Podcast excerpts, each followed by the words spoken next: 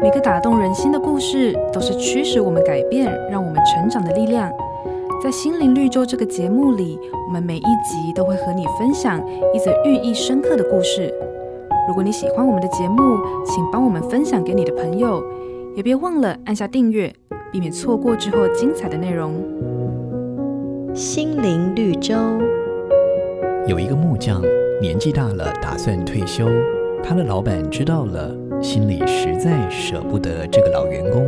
所以希望木匠能够在离开之前再盖一栋具个人特色的房子。木匠虽然答应了，却没有花心思在这件事情上。他不但草草施工，更采用了劣质的材料，在很短的时间之内就把老板要求的房子给盖好了。落成的时候，老板来了，他亲手。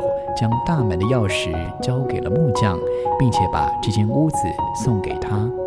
原来这是老板送给这个木匠的退休礼物啊！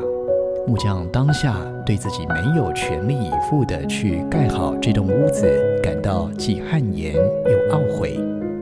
我们是否就像这名木匠在盖房子一样，总是用草率的态度经营自己的生命？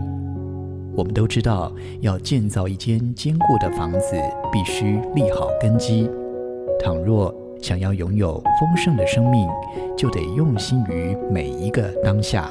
试问自己，你今天全力以赴了吗？